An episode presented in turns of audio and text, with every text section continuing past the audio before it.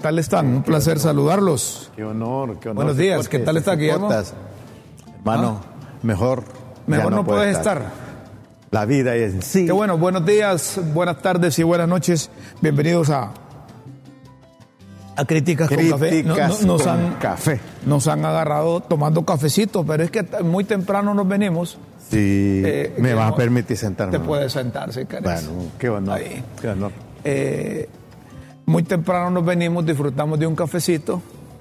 Como dice Guillermo, eh, el cafecito para cargar baterías. Sí, hombre. ¿verdad?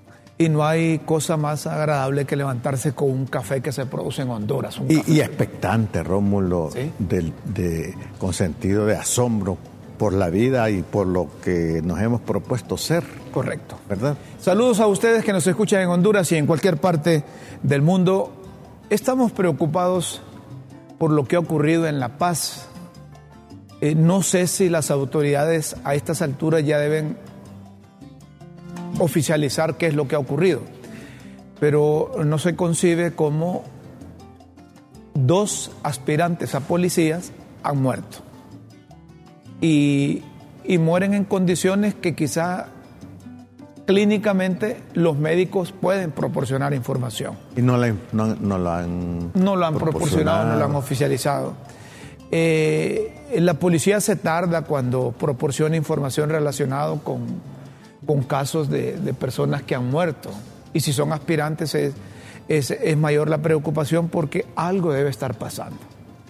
Se presta la sospecha, Se presta la sospecha, porque unos dicen que se intoxicaron eh, por gases lacrimógenos, otros que por alimentación y otros porque eh, no aguantaron el trole, como dicen los muchachos. Bueno, hace unos años, Rómulo, yo no sé si fue en la década de los 80, también sucedió... Una masiva intoxicación. Intoxicación masiva en, por los lados. miren ustedes este vídeo, por ejemplo, que nos ponen en producción. La forma como comienzan las prácticas y le dan la bienvenida a los, a los que aspiran a ser policía. Eh, sabemos que hay mucha gente que se incorpora a, estas actividades queriendo ser miembros de la policía, pero no sé si es, el, la costumbre o el procedimiento no es el correcto, pero no sé si esto es permitido de acuerdo con los derechos humanos. Si vos llevas una maleta, póngame el video ahí para que, para que puedan nuestros, eh, nuestros televidentes observar. Si llevas una maleta, llevas dos maletas o tres maletas, la bienvenida que te dan es que con esas maletas eh, circules, corras. Y entonces los de mayor edad, hay, hay, muchachas que quizás no están acostumbrados a eso. ¿Te imaginas eh, que va, mira, por ejemplo, aquel llevaba una maleta tremenda riata, eso se lo llevó, se lo llevó Judas. ¿Verdad? Entonces vamos eh, eh, como dándole la bienvenida o, agilizando el paso que, que, luego se van a encontrar con la verdadera instrucción. Pero estas cosas en pleno siglo XXI no sé si es, es, lo adecuado. Lo ideal, no sé si lo hacen, pero se me ocurre decir es que a todos estos miembros que aspiran a ser policías, se le someta a un examen. A un examen clínico médico. Sí, así me decía un médico amigo muy destacado, mira Guillermo, no te vayas a poner a correr solo porque miras correr a otro. Correcto. Eh, debes asegurarte que tu corazón responde y, estás apto, porque si no estás acelerando la muerte. Entonces, bueno, Nosotros yo, yo comparto contigo, Rómulo, que debería someterse primero a un examen clínico médico y tener eh, esa certificación primero, me parece. A ver qué dice la policía. En el canal, en LTV, se les proporcionará información de cuáles son eh, clínicamente o médicamente o científicamente las causas de la muerte de los dos. Porque muchos de esos muchachos, Rómulo y televidentes, van a la policía o entran a la policía, no, no, tanto porque tengan vocación, sino por necesidad. Por necesidad la falta de un empleo, la falta de un trabajo, pues les obliga a, uniformarse. Y si no hay vocación, por eso las desviaciones después. También, también. Pero esperemos que la policía, oficialmente, la cúpula de la policía, pueda proporcionar información de las causales de las muertes de dos. Eh, yo no sé, ¿verdad?, si es producto de gases lacrimógenos. Mira qué maleta que lleva. Sí, sí, son, son enormes. Yo no sé si es producto de gases lacrimógenos, eso es lo que trasciende, pero a nosotros aquí no nos gusta especular. Mejor esperaremos la información de, de, la, de la policía, la información oficial. Reitero, nosotros quisimos corroborar con las autoridades médicas del hospital. Y no fue posible. Roberto Suazo Córdoba de La Paz, a donde fueron enviados o llevados los aspirantes y fueron atendidos y fueron trasladados aquí a Tegucigalpa, Medicina Forense, para su respectiva investigación. A las 9 con cinco minutos vamos a otro, a otro tema, Guillermo. Las lluvias están pasando factura en, colonias y barrios. Eh, las lluvias obligaron a las autoridades a evacuar familias. Ahí eh, en la colonia, eh, creo que es la colonia Guillén, la colonia Guillén. Ahí podemos poner ya los, las imágenes hay un tuit del alcalde Jorge Aldana que dice que en las últimas horas han reportado registro de mayores movimientos de suelo en la colonia Guillén, lo que pone en riesgo a más de 60 familias y que han iniciado un proceso de evacuación. Y también eh, la alcaldía del Distrito Central eh, comunica oficialmente que están presentes en la colonia, que han realizado evacuaciones y respuestas tempranas a la falla de deslizamiento, los cuales superan un metro de movimiento. Es lo que dice ya en un tuit oficial la Corporación Municipal, la Alcaldía del Distrito Central. Y aparecen eh, fotografías del desalojo, ¿verdad? Tal vez pueden poner el otro tuit ya de la Alcaldía del Distrito Central, en donde aparecen fotografías de del procedimiento de evacuación y a dónde los han, los han llevado. Y toda esa zona de latío tampoco hay agua, ¿sabes? No hay agua. No hay agua. Entonces parece que eh, estos movimientos de suelo no solo es en la Guillén, sino que desde la Tigre. Ahí eso es un riesgo, te cuento. ¿Verdad? Entonces no hay agua. Eh, ahí está eh, la forma como los empleados de la alcaldía municipal están auxiliando a los compatriotas de la colonia Guillén de Tegucigalpa, hay varias familias que han sido evacuadas, y yo creo que deben conversar con ellos y hacer conciencia para ver dónde los reubican, porque eh, eh, hay fallas geológicas que afectan a, zonas de la capital de, la República. Entiendo que esto queda cerca. Y por el, por el, reparto. Por el reparto, en la parte de arriba. Y si tú me dices que no hay agua en el latío, Exactamente. puede ser que el movimiento la falla y viene de trae viene de arriba, viene de arriba. Y, si hay problemas en, la conducción de agua del latío, ya vamos a tener racionamiento los que vivimos en la zona noreste de la, de la capital de la República. Así es que eh, deben de seguir los vecinos de la Guillén los procedimientos que establecen las autoridades porque tienen propósito de auxiliarlos, de ayudarles. Claro, claro, claro, claro. Y más adelante ver si los pueden reubicar porque hay muchas zonas que son inhabitables, que quedaron vulnerables después del MISH y después de tantas tormentas que han afectado la capital de la República, han quedado vulnerables y no pueden seguir ahí porque se exponen. Y esa calle de reparto arriba, Rómulo, que todos los días, bueno, yo hago uso de ello, mira, ahí se miran unas fallas y si eso realmente eh, se profundiza, no, va, a haber posibilidad de movilizarse para Latillo y a la zona de la Tigra. Eh, me parece que deberían haber alternativas allá por, por el Chimbo, en la parte de arriba, una, una calle, una calle adyacente para poder entrar y salir a Tegucigalpa. Es decir, eh, preventivamente, ¿verdad? Hay, que, hay que creer en la capacidad que tienen los empleados funcionarios de la alcaldía y que eh, don Jorge Aldana eh, se ve que a, pesar de que dice él que, está un poquito pasado de peso. Pero, pero, pero, tiene, tiene, tiene, energía acumulada. Que es activo. Que tiene, tiene energía acumulada. y no anda con y no anda con contemplación alguna a la hora que sea. él, está ahí. Está bien. Eh, ojalá que haya respuesta con, contundente, porque en el pasado la autoridad viene, va a sacar la familia, los mete a una escuela y hasta ahí nomás. Sí y se olvidan de que comen, se olvidan que van a la escuela, se olvidan que visten y se olvidan de la necesidad básica que es la vivienda. Ahí pueden hacer coordinaciones con el Instituto de la Vivienda o con Banprove para ver, pensar más allá y cómo solucionarles el problema. Y otras instituciones que están al servicio de, la ciudadanía. Eh, mi querido Guillermo, el fin de semana fue la celebración en la mayoría de las escuelas del Día del Niño, Los hipotes eh, eh, disfrutan, disfrutan ese día y al igual que maestros, se dieron a la tarea de, hacerle pasar momentos agradables.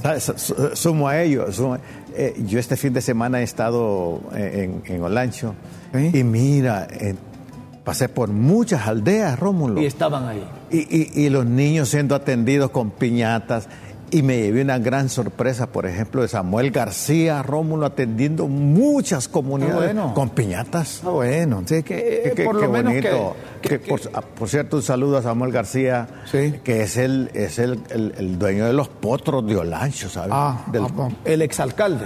El exalcalde Samuel. El, pastor. El pastor Samuel García. este Samuelito, Samuelito es de eh, todo ahí. Es completo, Samuel. Pues eh, en la escuela República de Honduras, en El Ovejo, es una aldea de Lepaterique. De allá se trasladaron unos amigos ah, mira, para, para celebrarles a estos hipotes el día del, el día del niño. el, el Lepaterique. Sí, y, y, esto fue producto de una colecta, de una contribución, de una ayuda, de un grupo de amigos. De, un chat. Y, queremos felicitar a, a Daisy Oseguera de Anchecta, que junto a su familia, a sus parientes, no le importó el clima, no le importó la distancia, no le importó las condiciones de la carretera. Saludos, pero se Daisy, Daisy, bueno, estas iniciativas críticas con café las apoyará siempre. Sí, se fue a celebrarle a los hipotes, ahí en el Ovejo. Eh, en el Ovejo le fue a celebrar, pese a que a las condiciones, reitero. Y las condiciones, cuando llueve, es peor las condiciones de la escuela ahí de República de Honduras. Deberían de dirigir la mirada los políticos, los del gobierno, para que mejoren las condiciones de la carretera, les mejoren la escuela. Ahí hay más de, más de 50 niños que les habían celebrado el Día del Niño en el pasado pero no como se le celebró hoy, sobre todo por la voluntad de personas anónimas que no les gusta que les mencionen los nombres, ayudaron a, la amiga Daisy Anchecta del grupo de los mincheros, te cuento, mincheros. De Mincho. De Mincho Cuello. Sí, es que eh, eh, Daisy es la abuela de de los mincheros. Bueno. Entonces ahí hay un grupo muy solidario y, se identificaron con la iniciativa de Daisy. Saludos a los mincheros. Los mincheros, después de, después de, hacer este recordatorio de lo que pasó, vamos a, a otro tema. Esta semana, de acuerdo con la ley el Poder Ejecutivo, por medio de la Secretaría de Finanzas, debe enviar al Congreso General el presupuesto de ingresos y egresos de la República. Este presupuesto, ahí podemos poner, correcto, eh, de acuerdo a, a, la Ley General del Presupuesto en su capítulo 3, de la presentación y promulgación del presupuesto general de ingresos y egresos, en el artículo 25 dice presentación legal del presupuesto. El proyecto de presupuesto general de ingresos y egresos de la República y el de las instituciones descentralizadas con los componentes establecidos en el artículo 23 de esta ley serán presentados por el Poder Ejecutivo al Congreso Nacional a través de la Secretaría de Estado en el despacho de Finanzas. Durante la primera quincena del mes de septiembre del año anterior al que se regirá para su correspondiente discusión y aprobación. ¿Verdad? Con el fin de asegurar una apreciación integral de la gestión financiera, la aprobación legal del presupuesto general de ingresos y egresos de la República y de las instituciones descentralizadas eh, se ha emitido es cumplirse. ¿Y si no se cumple, Ron? Si no se cumple, la misma ley ya dice que, sigue vigente el presupuesto anterior. Sigue vigente el presupuesto es que Yo te pregunto eso para aclarar. Correcto. Y, es bueno que la gente sepa que dependiendo de los diputados, tal vez llevamos, ya tenemos ahí al economista Julio Raudales para que nos amplíe sobre esto. Eh, es bueno que la gente sepa que de este instrumento depende toda la actividad que realiza el gobierno de la República. Y los diputados cuando meten o presentan iniciativas en el Pleno del Congreso ya deberían de tener gestiones ante la Secretaría de Finanzas para que tenga respaldo presupuestario sus iniciativas de ley. Eh, ¿Por qué decimos esto? Porque hay muchos, eh, muchos diputados que que presentan iniciativas solo por, por, porque digan que hablaron o que presentaron iniciativas o por aquello de evaluaciones, ¿verdad? Que por cierto esas evaluaciones no están muy, muy bien claras y muy definidas, porque hay diputados que trabajan más que otros sin presentar iniciativas. Y oportunamente vamos a hablar de esto. Y hay otros que se cansan de descansar. Sí. Eh, el Congreso... sí, todo. ¿Verdad? Yo creo que con unos sí, eh, que, que, trabajan, presentan iniciativas, puede estar operando bien el Congreso. Los demás hacen sus actividades de donde son originarios o son eh, eh, elegidos. Pero el presupuesto es importante porque ahí aparecen las ampliaciones. Y ahí los secretarios de Estado deben de estar con los ojos abiertos. Romulo, yo te pregunto, ¿pero un presupuesto responde a algún plan de trabajo o, es así? No, no, tiene que obedecer a sus ingresos.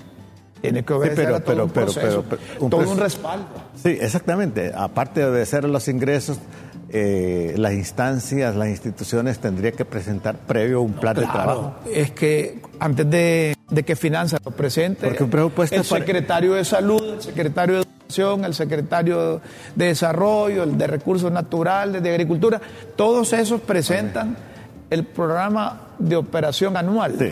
El plan operativo. El plan operativo. Plan operativo. Entonces, todas esas cosas las centralizan. Ahí hay un montón de señores en la Secretaría de Finanzas de presupuestos que son los que saben el teje y maneje. Entonces van poniendo todas las partidas y van cuadrando los ingresos que tiene el Estado con sus impuestos, con sus donaciones. Te, pregunto, esto, te pregunto esto para que eh, eh, la ciudadanía, todos entendamos que un presupuesto no es por inspiración, sino en respuesta a. No. sería irresponsable una administración que, todo lo apruebe cuando se trata de gastos. Así es. ¿Verdad? Y que no tiene con qué eh, sustentarlo, con qué, con qué, fundamentarlo. Eh, las autoridades y los gobiernos siempre deben tener el cuidado que, que, los ingresos vayan equilibrados con los egresos, porque entonces ¿en qué están? Eh, me avisan si ya tenemos a un Julio Raudales, que es experto en estas cosas, que además fue presidente del Colegio de Economistas de Honduras, hoy es rector de la Universidad José Cecilio del Valle y eh, lo invitamos precisamente para que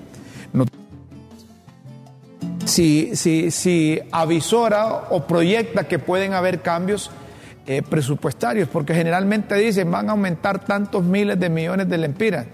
¿verdad? Recordemos que eh, el último presupuesto que se aprobó aumentaron bastante la cantidad de de, ingresos, ¿verdad?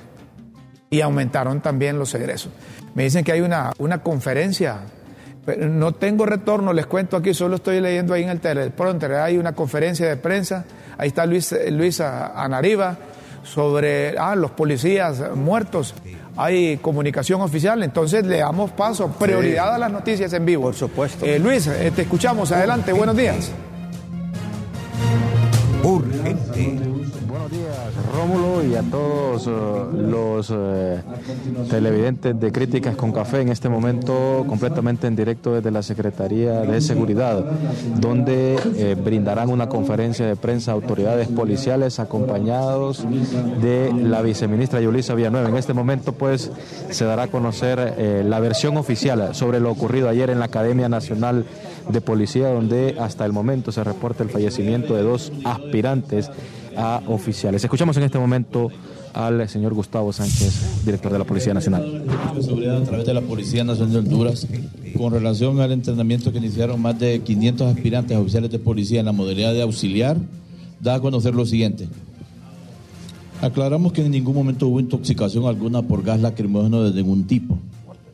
Reiteramos que el uso de este gas se utiliza exclusivamente en entrenamientos antimotines para aprender a cómo colocarse las máscaras antigas y no desesperarse en momentos de control de disturbios. Dos, el ejercicio físico en la Academia Nacional de Policía inició con correr en la pista de usos múltiples. Minutos después de comenzar, dos personas del sexo masculino se sintieron mal de salud, por lo que fueron trasladados a centros asistenciales. Posteriormente se recibió información de que habían fallecido. Tres, todos los aspirantes a oficial de policía que iniciaron las actividades físicas una vez que se sentían afectados en su salud fueron trasladados a una clínica para su estabilización e hidratación. Cuatro, en todo momento se ha recomendado a los aspirantes oficiales a no ingerir bebidas energizantes antes de ejercicios físicos. Cinco, la señora subsecretaria de Seguridad, doctora Yulisa Villanueva, junto con los representantes del CONADE, se apersonaron a las instalaciones de la NAPO en La Paz y las clínicas médicas para entrevistar a los aspirantes y verificar que en ningún momento se utilizó gas lacrimógeno en ellos. Asimismo, se da a conocer que la Fiscalía Especial de Delitos contra la Vida estará a cargo de la investigación. 6. Se está a la espera de un informe forense para verificar las posibles causas por las cuales fallecieron estas dos personas. Siete, la Policía Nacional como una institución transparente está investigando a través de Inspectoría General, de DPI y DIDAPOL. Y también aclaramos que estamos abiertos a cualquier investigación pertinente al caso. Ocho, se suspende del cargo al director de la Academia Nacional de Policía, comisionado Marlon Vázquez Palma, para que se pueda realizar una investigación objetiva. Dirección de Comunicación Estratégica, Dirección General de la Policía Nacional, 12 de septiembre de 2022. Nuestro compromiso servir y proteger. Bien, entonces suspendido el señor Marlon Palma, suspendido de la Academia Nacional de Policía, después de, los hechos sucedidos ayer en este lugar ubicado en el departamento de La Paz, en el cual puede ser el fallecimiento de dos aspirantes a oficiales. En este momento, eh, pues se brinda conferencia de prensa por parte de las autoridades. Vamos a escuchar las declaraciones eh, que brindará la eh, viceministra Yulisa Villanueva. Recordemos que ella ayer fue quien diera más detalles a través de las redes sociales porque ella visitó en persona el hospital de La Paz. Escuchamos en este momento a la viceministra Yulisa Villanueva. Lamentamos la muerte de dos eh, personas que han fallecido en el en el curso, ¿verdad? A inicios de este curso, en la inscripción de este curso, lo cual lamentamos. Eh, las notas de vuelo respectivas han sido presentadas ya por el Departamento de Prensa. De la misma manera, quiero establecer, aquí está la par el jefe de recursos humanos y también la plana de la Policía Nacional, quienes desde anticipado han llevado un proceso riguroso en la selección de estas 500 personas, de las cuales tanto todos los protocolos de elección incluyen también una serie rigurosa de exámenes. Saben ustedes que creo que fueron más de 3.000, casi 2.500 personas. Inclusive estamos eh, pendientes de una segunda convocatoria en el mes probablemente de enero, depende cómo esté nuestra finanza.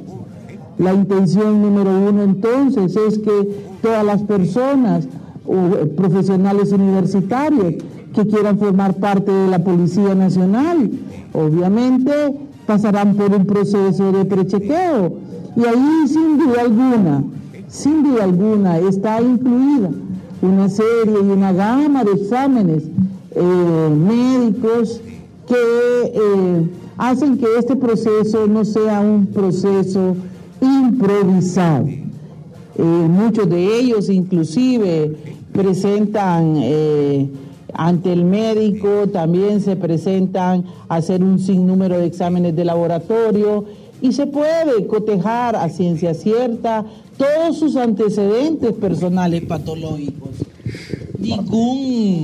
Ninguna persona, obviamente, que tenga antecedentes de cardiopatía, tenga alguna válvula, tenga antecedentes de epilepsia, por ejemplo, debiera de estar en un curso de estos. Y precisamente eso es lo que se hace, no se improvisan en estos cursos. Eso, eso es una, contestándole a su pregunta. Bien, en este momento pues eh, eh, las declaraciones de la doctora Judith Lisa Seguimos escuchando, compañeros. Y el otro joven, por acá lo tengo recién, ya se lo voy a... Si me permite, lo, lo, lo voy a buscar y se los voy a dar con todo el gusto. Lo que sí quiero, lo que sí quiero expresarles es que hay dos fallecidos, sí, y que es muy importante que ustedes, que, ustedes lo sepan, que las autopsias respectivas son fundamentales para establecer lo sucedido alrededor de las muertes de ellos. Nosotros tenemos que visualizar en la ciencia, en los estudios post-mortem y en cada uno de los exámenes que debieran de ser realizados por un patólogo especialista en medicina forense para descartar las probables causas de muerte en estas dos personas, que sin lugar a dudas, lo digo como patóloga, estarán relacionadas con la investigación de dos sucesos. Primero, aquí hay que reconocer, hay que descartar el uso de gases lacrimógenos. No hay entonces, no existe la posibilidad de que haya una anafilaxia, eh, es decir, que haya un compromiso de vías respiratorias o que exista que aquí habían algunas personas que eran asmáticas y que tenían una condición previa que se sometieron, que se sometieron a uso de gases lacrimógenos. Cualquier libelo que ande por ahí o que ande expresando esas situaciones van en contra de lo que es la verdad. Por otro lado, creo que ustedes también lo sepan, no existió, y se los digo que yo me trasladé, fui a buscar a las personas a cada una de las clínicas, fuimos inclusive con la gente de CONADE, la policía también estaba allí, y fuimos a interrogar a los jóvenes que estaban en el curso y ninguno refirió haber sido torturado por la policía. Quiero que decir toleteado, como le dicen, golpeado. Creo que eso es importante también eh, eh, destacarlo. En ese, en ese orden de ideas,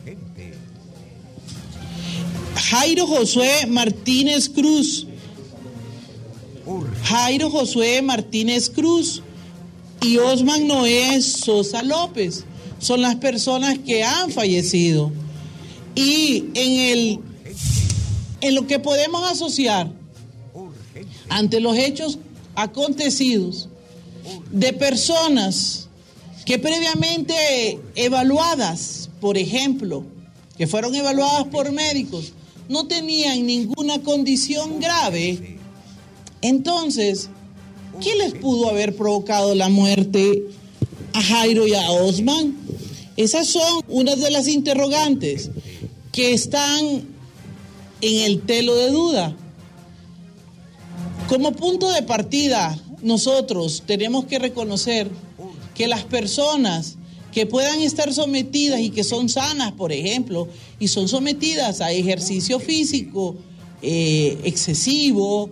Vean ustedes, han visto casos de ciclistas, han visto casos de futbolistas, de deportistas, inclusive eh, gente que trabaja en este tipo de deportes, que hayan fallecido de muerte súbita y está asociada a temas de enfermedades cardiovasculares. Esa es una primera premisa que en la autopsia se debe de investigar. Quiero expresarlo. Si yo estuviera en la sala de morgue, mi primer punto de partida es si existe alguna otra condición cardíaca preexistente o si ha habido algo que pudiese generar este tipo de muerte. De la misma forma, quiero decirles con la responsabilidad que nos caracteriza, con la investigación científica, se puede categóricamente correlacionar también que hay que descartar que estas personas, por ejemplo, son dos hombres y dirían, pero son dos hombres sanos. De repente dos hombres que cuando estaban sometidos al ejercicio, pues ellos no querían parar, tampoco querían quedar mal, querían quedar como débiles, de repente siguieron en el ejercicio, no pararon y lamentablemente el exceso de calor que pudo haber, el, el ejercicio físico excesivo en personas sanas, provocó obviamente un exceso de trabajo muscular y el exceso de trabajo muscular también trae consigo pérdida de agua, deshidratación y por eso de inmediato fueron llevados a los centros hospitalarios. Aquí nadie limitó la asistencia de ninguno de los miembros que estaban en el curso a los centros hospitalarios. En los centros hospitalarios se les dieron y se les hicieron en algunos, voy a decir, de La Paz y Comayagua, eh, medidas de soporte, hidratación, tratamientos, como lo pude constatar. Sin embargo, también es, es, limitada la atención que hay en los hospitales regionales. El Hospital de La Paz, por ejemplo, tiene un gran desafío, doctor Matthew, para que también tomen medidas. ¿Qué es lo que necesita la población en estos hospitales? ¿Qué es lo que necesitan todas las medidas que se necesiten ahí, las pruebas laboratoriales, hago un llamado también, porque yo creo que de esto todos debemos de aprender, hay una reflexión. Si bien es cierto, los jóvenes universitarios, porque la mayoría son gente universitaria con mucha gana, han sido convocados porque queremos mejorar los servicios periciales. Tenemos en mente generar aumento de servicios en el área de sanidad policial. Queremos mejorar el trabajo de la policía en aspectos que ellos están bien desarrollados por ser universitarios y tener títulos. En ese sentido, y voy a, concluir mi participación, revisando los expedientes, primero, soy médico, soy patóloga, soy conocedora de las causas de muerte, también soy analista de todas estas situaciones y puedo decirles que las personas que fueron trasladadas, inclusive a los hospitales, porque hay algunos ya están en los hospitales eh, de mejor nivel de atención, los hospitales como privados o semi-privados, ahí revisando también la casuística de los exámenes de pool de laboratorio, etcétera, pudimos determinar que también eh, algunos estaban pasando por un estado relacionado con trabajo excesivo muscular. Ejercicio excesivo. Sí, ejercicio excesivo, tal vez el sol, sus condiciones personales patológicas, lo llevaron, obviamente, a que tuvieran un desgaste muscular. Y esto genera, cuando uno hace mucho, no está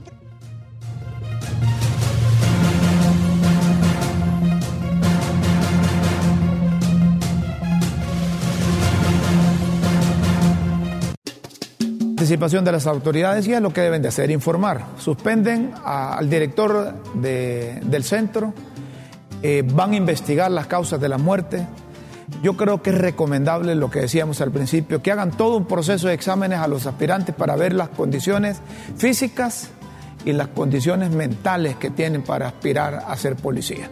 Vamos a hacer una pausa aquí en Críticas con Café, luego venimos con más. Cumplimos con nuestros compromisos en LTV.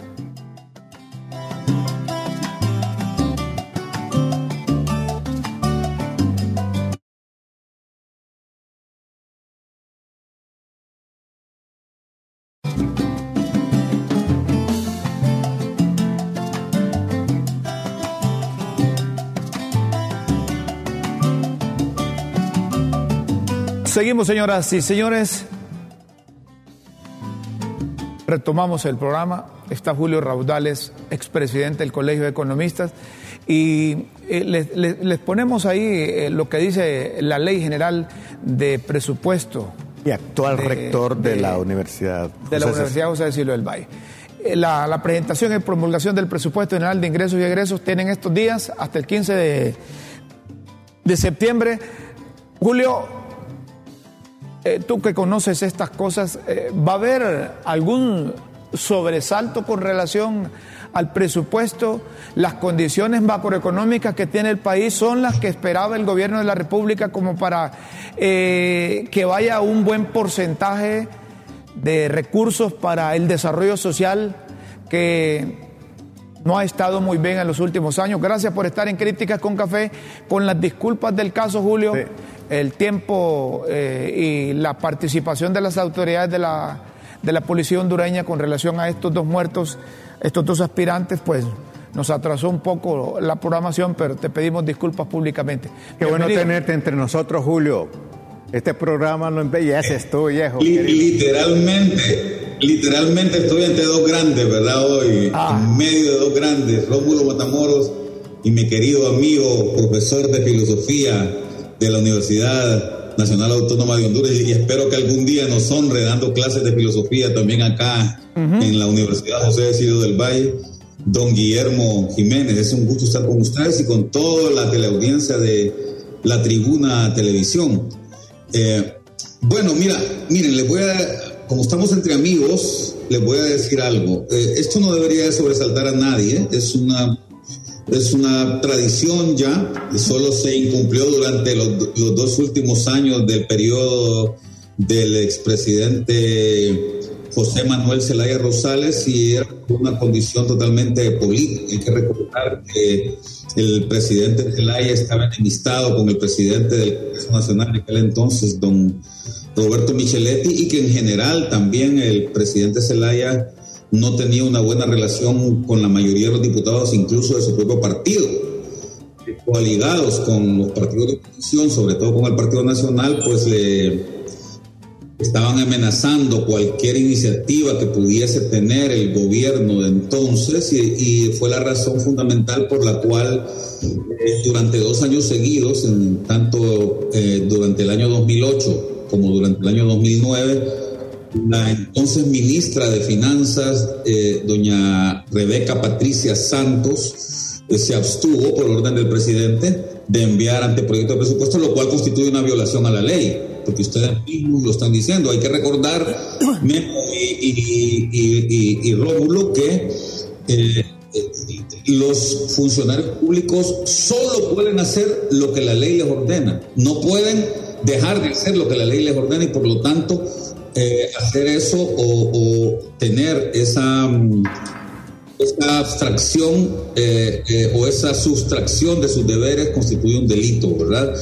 Que, bueno, como ustedes saben, terminó de mala manera en aquel tiempo y evidentemente la crisis internacional. Pero volviendo otra vez al, a la presentación del actual presupuesto.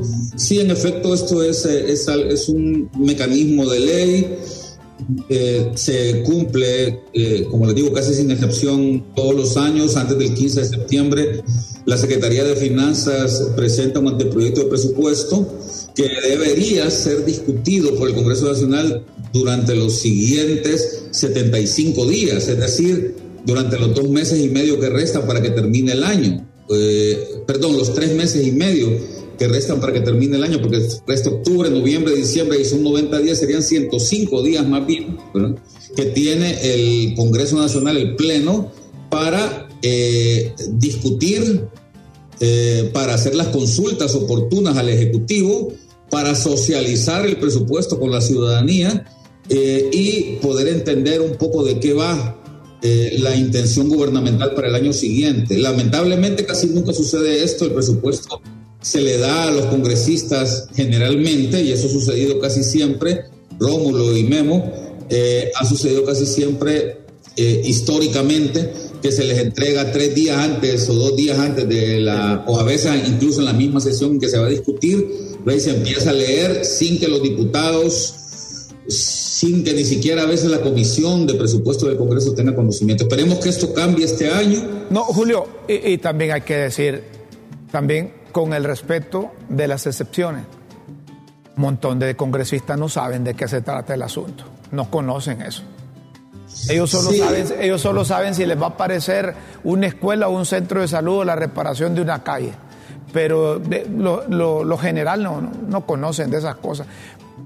Por lo general en el Congreso son unos tres, cuatro que, son expertos y, y, que quizás llevan hasta donde quieren llevar, como quiere el gobierno de la República, al resto de los diputados. Y hay que, bueno, qué bueno que lo apuntás, Rómulo, pero eh, más allá de eso, a veces ni siquiera saben qué es lo que se les va a hacer en sus propios departamentos, en sus propias comunidades, porque eso no está escrito en el anteproyecto de ley.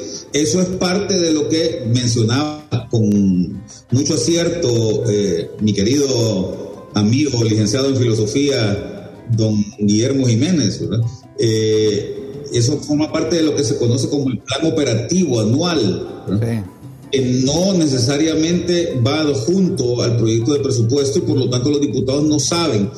Y hay que decir también otra cosa que es muy importante, eh, Rómulo y Guillermo, y es que eh, generalmente eh, estos planes operativos se violan mucho, ¿verdad? Aunque se escriben, aunque se dice, después hay mucha discrecionalidad por parte de los ministros de las ministras de cada ramo de educación, por ejemplo, eh, vos mencionabas ahorita que, que, me van a construir una escuela o me van a reconstruir una escuela, eso más bien depende de si tiene ganas de hacerlo el, ministro del ramo o de si eh, siente la presión por parte del presidente de la República, que es al final quien le ordena al ministro. ¿verdad? Entonces, yo lo he visto porque a mí me tocó trabajar 25 años en eso, Rómulo. Me tocó primero estar muy cerca en la parte presupuestaria eh, durante un tiempo ahí en la Secretaría de Finanzas y luego también lo vi siendo planificador, ¿verdad? Eh, que básicamente los ministros actúan sobre todo en base a las órdenes que les dé el presidente. Entonces lo del plan operativo suele ser nada más un requisito que se cumple, pero que no eh, generalmente no, obedece a una planificación estratégica o a una planificación eh, que ya esté de mano preparada, ¿no? Correcto, esos planes operativos, ¿verdad? Son, son los que tradicionalmente hacen y es parte y forman parte ya de la, de la burocracia de, de los funcionarios. Pero es como para justificar el presupuesto general, pero, pero eh, el que le da el toque si se ajusta o no es, son los ministros y que generalmente los ministros hacen lo que el presidente o la presidenta de turno les dice. Julio, tú que conoces esto, ¿Qué le recomendás a los diputados cuando tengan la oportunidad de que les presentan el presupuesto? Porque ahí llegan eh, los gurús de la Secretaría de Finanzas que a día les pega el sol. Ahí hay un departamento, ¿cómo se llama un departamento? La Dirección General de Presupuesto. Dirección General de Presupuesto, que hay un montón de... Voy y te voy a decir algo, hay una, hay una persona que es mi amiga porque entramos a trabajar, bueno, ahí un poquito antes que yo, eh, pero que ya es un ícono ahí en la Secretaría de Finanzas, además una mujer muy preparada, la actual subsecretaria de Finanzas, doña Elizabeth Rivera. Yo creo que es de las personas que más sabe acá, es la subsecretaria de Presupuesto, justamente. Trabajar, yo creo que lleva, lleva desde, el desde 1985 trabajando en la Secretaría recién graduada de la carrera de Economía. Es una mujer muy preparada, pero yo quiero rescatar algo que dijiste, Rómulo, y lo que dijo Memo también lamentablemente aquí lo, técnico no cuenta tanto y es muy importante, como me preguntaste que qué le aconsejaría a los diputados, yo les aconsejaría que pidan el plan operativo para empezar y que revisen detalladamente ese plan operativo anual, el POA, llamado el POA, para cada secretaría. Cada secretaría elabora un POA presupuesto, ¿verdad? Tienen que revisarlo porque ahí es donde dice qué es lo que van a, qué es lo que se va a hacer con el dinero que va para el presupuesto. Y otro elemento clave que yo creo que no está de más decirlo, eh, Rómulo, es que tengan cuidado con el tema del gasto público, ¿verdad? Que está desbordado. Este año el, presupuesto incrementó en 25%. Nunca en la historia había incrementado tanto un presupuesto nacional de la República. Siempre eh, en promedio, digamos, durante lo que va del siglo hasta el 2021, había un 7%, pero este año aumentó en 25%. Entonces hay que tener cuidado porque si seguimos gastando tanto con el gobierno, pues nos vamos a chupar todos los recursos de, del país solamente en el gobierno y va a quedar muy poco dinero, muy pocos recursos para que se generen proyectos totalmente de acuerdo. privados, que son los que al final generan empleo en el país. Hay que recordar que el gobierno no, no genera nada de producción el gobierno lo que hace es quitarle dinero a los privados, hacia nosotros, no estoy hablando de los empresarios, estoy hablando de nosotros, a vos y a mí, que cuando vamos al supermercado, que cuando vamos al mercado, que cuando vamos a comprar a una tienda, pues nos quitan impuestos sobre ventas, que cuando recibimos nuestro salario nos viene recortado por el impuesto sobre la renta, etcétera, etcétera. Entonces, esos fondos son los que el gobierno utiliza o debe utilizar para generar proyectos que, que beneficien, eh, que complementen el esfuerzo que hacen, que hacemos nosotros para generar bienestar, prosperidad en el país. Pero si se lo gasta todo y además lo gasta mal, lo gasta en más sueldos y salarios o en viáticos o en, otras cosas que no beneficien al país, entonces está, no, no, no, hay mucha esperanza. Hay, que, hay que cambiar eso y creo que tenemos una buena oportunidad ahora. Julio, antes de, de finalizar esto, fíjate que yo estoy desvelado queriéndole entender a un, a un tuit de don Ricardo Salgado. Tal vez me lo ponen ahí, por favor, de don Ricardo Salgado. Me lo ponen ahí porque él escribe un tema simpático. Resulta que, según estudios, dice, la inflación es un factor que impulsa el crecimiento económico de los países. El problema es que la inflación afecta duramente a los ricos por lo que mantener una inflación baja es obsesión de las élites que no soportan perder. Fíjate que yo he sido un, muy meticuloso, me, he preocupado por, aprender los principios básicos de la, de la economía. Claro y, y, le he buscado y, estoy desvelado, pues si me miras así, sí, sí, no, no lo entiendo, ¿qué, es lo que quiere decir? Yo no sé cómo recibes tú eh, de un funcionario, ¿verdad? De un funcionario y, un comentario, Julio, mira, alguien experto decía que cuando un economista no se le entiende, hay que dudar de él. no, sé, no sé, Julio, ¿qué, quiere decir este, este funcionario con ese tuit, hombre? Bueno, mira, debe ser una broma, ¿verdad? Es lo único que yo te puedo decir, ¿no? Ah. Eh, debe ser una broma lo, de, lo, del ministro. Lo que me parece raro es que el ministro Salgado, siendo un funcionario de alto nivel de acá del país, ministro de Planificación, eh, gaste ese tipo de bromas en un Sería que le hackearon el tuit, ¿no? No, no, aparentemente eh, eh, eh, él piensa eso. Te voy a decir algo, yo he tratado de entender un poco lo que, lo que quiso decir él. Lo primero que se me viene a la mente es que quizás el amigo Ricardo confunde correlación con causalidad. O sea, yo te puedo decir, Rómulo y Guillermo, yo les puedo decir a ustedes, mira qué cosas que cada vez que llueve, mi mamá me da un beso y entre más llueve, más besos me da mi mamá. Entonces, eso es, eso es una correlación.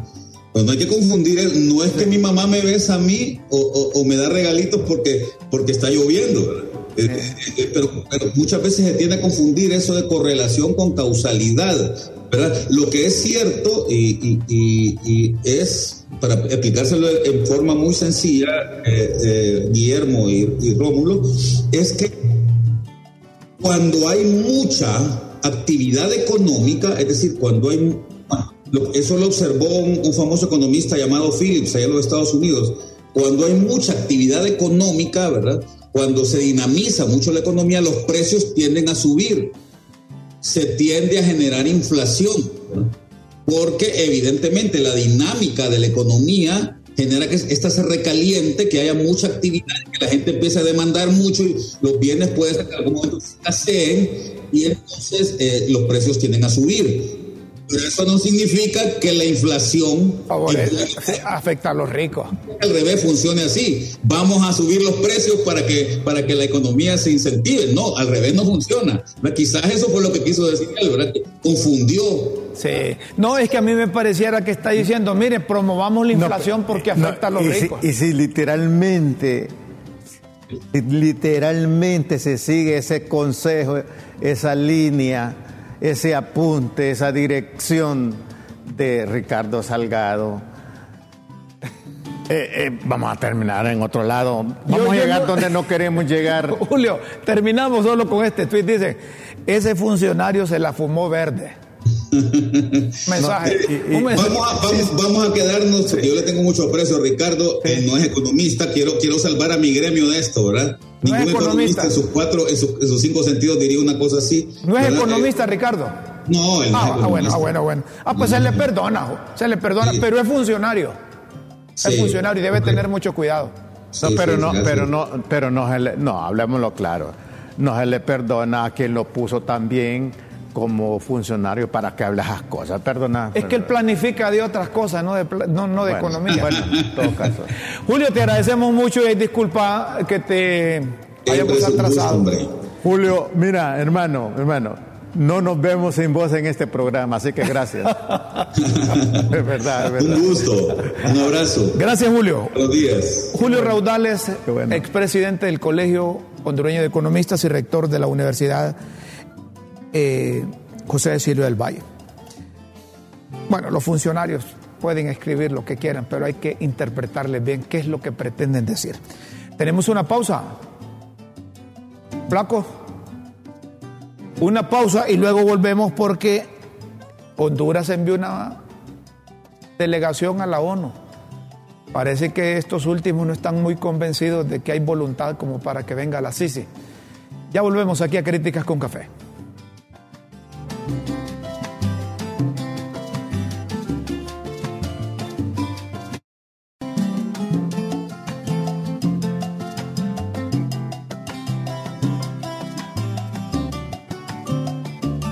Seguimos, señoras y señores, pues el gobierno de la República llegó a la ONU. El propio Enrique Reina, canciller de, nuestro país, eh, escribió en su cuenta oficial de Twitter, con el ministro Rudo Pastor, el magistrado Roy Pineda, el fiscal Luis Santos, el viceministro Jaime Turcios y la delegación de Honduras dirigiéndonos a la reunión, a las reuniones anticorrupción en las Naciones Unidas. Lo que me están diciendo es que allá les pidieron un montón de cosas para que la CICI sea una realidad. Requisitos. Entre ellos que, legalicen esa junta directiva del Congreso. ¿Qué te parece? Y que aquel decreto de, de amnistía que favoreció a unos que tenían delitos, deben ver cómo, cómo mejoran ese entuerto.